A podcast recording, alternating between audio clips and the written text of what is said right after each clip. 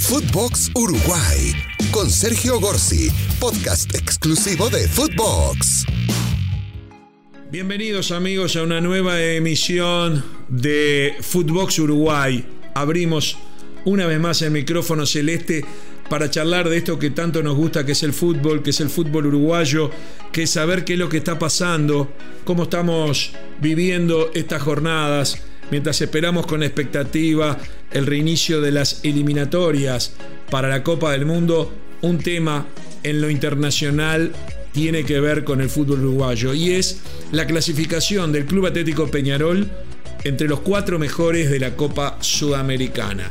Sin duda es un hecho trascendente, un hecho importante teniendo en cuenta muchas situaciones. Hablar de sorpresa sería eh, imposible porque si algo tiene Peñarol es una historia inigualable en la gran mayoría de los casos ante casi todos los rivales que le pueda eh, tocar.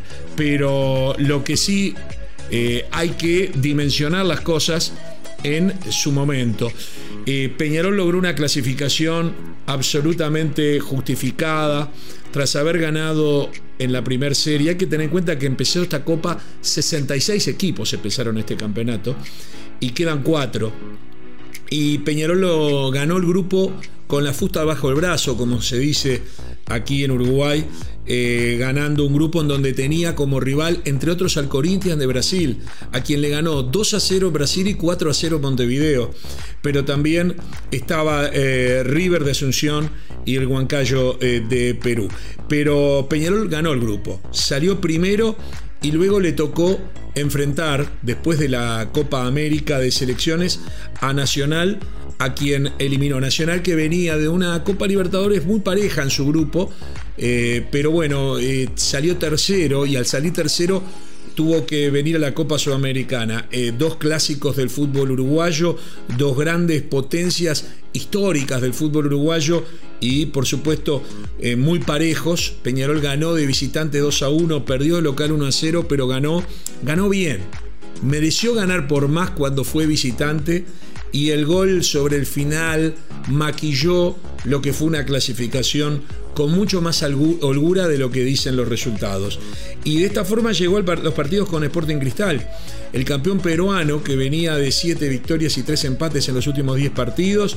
El campeón peruano que tiene entre sus figuras a un uruguayo, eh, Alejandro Jover, nieto de un argentino cordobés, gloria de Peñarol, pero gloria de, cuando digo gloria de Peñarol, de un equipo tricampeón mundial, cinco veces campeón de América, le digo que entre los cinco jugadores de la historia de Peñarol está este argentino que se nacionalizó uruguayo, que jugó en la selección uruguaya y que también fue protagonista de un histórico campeonato del mundo como fue en 1954. Juan Eduardo Jover fue una figura muy querida en el Uruguay, además fue técnico de la selección uruguaya, entre otras cosas. Eh, su nieto es una de las figuras de Sporting Cristal. Peñarol ganó bien de visitante 3 eh, a 1, sacando una diferencia que le permitió encarar la revancha con mayor tranquilidad. La ganó 1 a 0, pero sin apretar el pie en el acelerador, sin, apretar el acelerador, sin poner el pie en el acelerador siquiera, porque el 3 a 1 había sido demasiado contundente en Lima y era muy difícil de ser revertido en un partido que tuvo ribetes históricos por varios motivos. En Uruguay por primera vez se autorizó la presencia de público en, en la cancha, en este caso en el campeón del siglo, en el estadio de Peñarol, que tiene capacidad para 40.000 aficionados. 5.000 personas fueron autorizadas a venir solo para tener una idea. Eh, se dividieron las autorizaciones, no se pusieron a la venta, fueron canjes. La directiva Peñarol eh, decidió premiar a los palquistas, a los butaquistas, a los que apuestan todo el año y que después de, un año y pico de pandemia este, seguían pagando y tenían todo el día sin tener nada a cambio. Y, bueno, se sortearon eh, y se pusieron a través de una aplicación eh, a disposición y bueno, eran muchos los que querían. Solo para hacer una idea, las últimas mil entradas que se pusieron eh, de las 5.000 para socios en general, ya ni hablemos los socios que era imposible, tuvieron 51.000 solicitudes a través de la aplicación. O sea, 51.000 personas se anotaron para las últimas eh, mil localidades, lo que habla de, la expectativa que genera este Peñarol y las ganas que tenía la gente de ir a verlo. ¿Qué es este Peñarol? Es un equipo joven, es un equipo eh, con un club que tiene muy bajo presupuesto para competir a nivel internacional. Fíjense que según la página web Transfer Market, el plantel de Atlético Paranaense está valuado en 64 millones de dólares. Estoy hablando de los cuatro semifinalistas de la Sudamericana. Bragantino de Brasil, 61 millones de dólares. Libertad de Asunción, que es el otro clasificado, 43 millones de dólares y el plantel de Peñarol está valuado en 24 millones de dólares. Prácticamente la mitad que el equipo paraguayo y un tercio de los dos equipos brasileños. Esto habla de las dificultades económicas que habitualmente tiene el fútbol uruguayo por ser un país pequeño de 3 millones y medio de habitantes y en base a eso tiene que manejar absolutamente eh, todas las distintas variables que hacen a la economía de una institución profesional. Eh, Peñarol por si eso fuese poco, en la primera fase del torneo, que insisto, lo ganó con luz, clasificó prácticamente caminando, eh, perdió a su principal figura. El principal jugador que tenía Peñarol en esa primera fase era David, David Terans.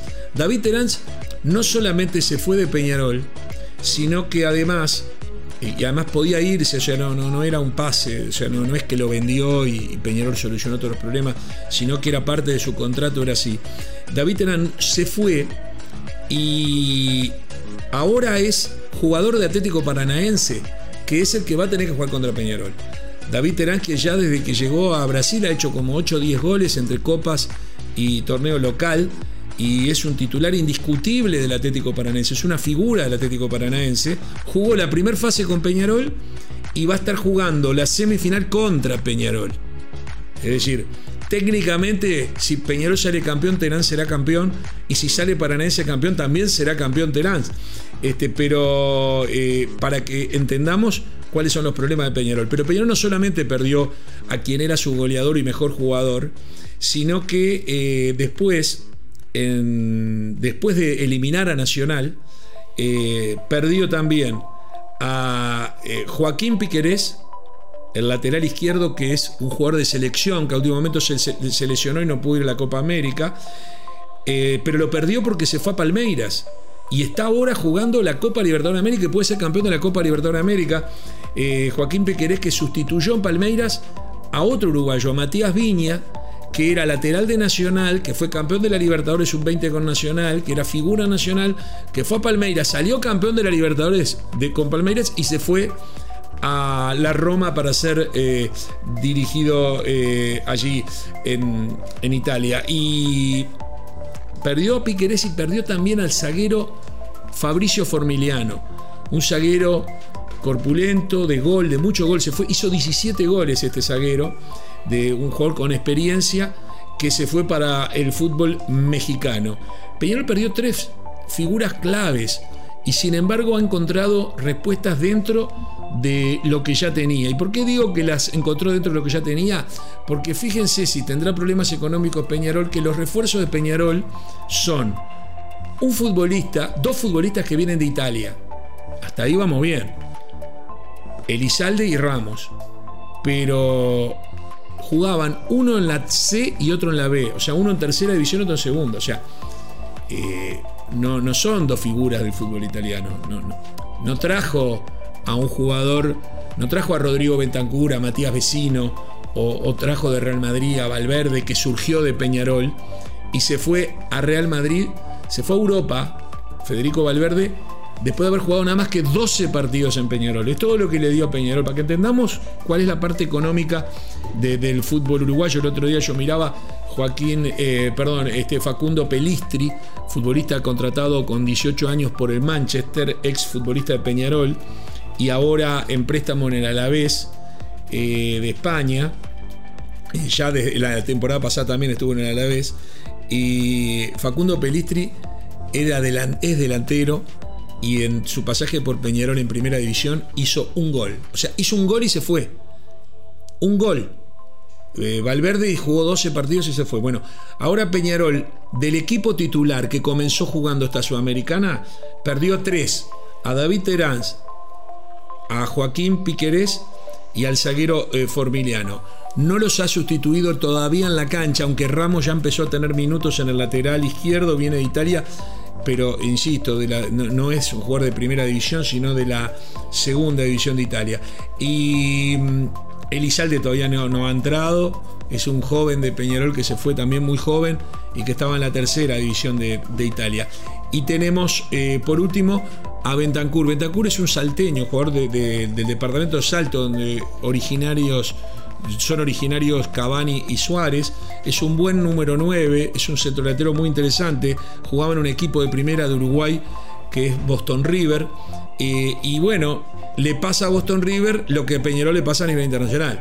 Jugó el, el primer campeonato del año, la apertura, con Boston River y ahora en la segunda parte del año va a jugar por Peñarol. O sea, el pez grande se come al pez chico en materia económica, esto es así y esas cosas se sufren. Lo cierto es que Peñarol, en un hecho importante para lo que venían siendo los equipos uruguayos, logró meterse en Copa Sudamericana. Creo que es la copa que pueden pelear hoy los equipos uruguayos por presupuesto, por lo que decía, con 20 millones contra 40 y 60, es entre los cuatro mejores, ya de pique es muy difícil llegar a esta instancia. Que haya llegado es muy importante. Creo que eh, en algún punto tiene alguna equivalencia con lo de Barcelona de Guayaquil, que con un plantel valuado en menos de 20 millones se metió entre los cuatro mejores de la Libertadores, rodeado de tres brasileños que están de 100 millones de dólares a 150 millones de dólares en materia de valor de plantel. Entonces se hace muy difícil. Creo que, que un poco ahí está la comparación. De todas formas, futbolísticamente este Peñol anda muy bien y tiene jugadores dirigidos por Mauricio Larriera como eh, el número 9, el centro delantero Álvarez Martínez, salido de la cantera de Peñarol, y Facundo Torres, que ya tuvo sus minutos en selección uruguaya en la Copa América, son dos jóvenes que andan muy pero muy bien y al cual Peñarol inteligentemente y por primera vez en su historia logró eh, generar un contrato con cláusulas de rescisión de 20 millones de dólares. Esas cláusulas de rescisión son históricas por Uruguay. No quiere decir que se vayan a vender en 20, para mí los valen, pero no quiere decir que se vayan a vender en 20. Pero por menos de 20 te tenés que sentar a conversar con, los directivos para ponerse de acuerdo. Y si venís con 20, salen de fiesta en Peñarol, se pierden un gran jugador, pero solucionan gran parte de sus problemas económicos. Así que esto es lo que yo les puedo contar de lo que se puede esperar de Peñarol, que dentro de un mes va a tener que jugar contra Atlético Paranaense eh, dos partidos semifinales, se comienza jugando en Montevideo y se termina jugando en Brasil. Pero si Peñarol llega a sortear al equipo brasileño, lo que tiene de bueno para Peñarol es que la final se juega en Montevideo, se juega en el mítico Estadio Centenario y sería una oportunidad histórica porque eh, Peñarol podría jugar en un solo partido y de local la posibilidad de quedarse por primera vez con una Copa Sudamericana. Ya tiene cinco Libertadores, tiene tres del mundo, tiene una Supercopa de Campeones Mundiales, pero esta Copa todavía no está en sus vitrinas. Señoras y señores, hasta aquí nuestro editorial de hoy. Espero que nos sigan acompañando porque nuestro micrófono celeste está siempre abierto para todo lo que sea el fútbol nuestro de cada día. Vamos arriba a la celeste, no importa en qué cancha juguemos, a la celeste la sigo donde va y ahora con el micrófono celeste de Footbox Uruguay. Hasta la próxima. Footbox Uruguay con Sergio Gorsi, podcast exclusivo de Footbox.